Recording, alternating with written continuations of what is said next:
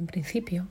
las duraciones de cada insulina están recomendadas por el fabricante y además es importante en la mayoría de ellas no romper la cadena del frío. De todas maneras, si los cuidadores observan que hay un cambio en el aspecto macroscópico de la insulina o si los signos clínicos del animal recidivan a pesar de no haber causas objetivas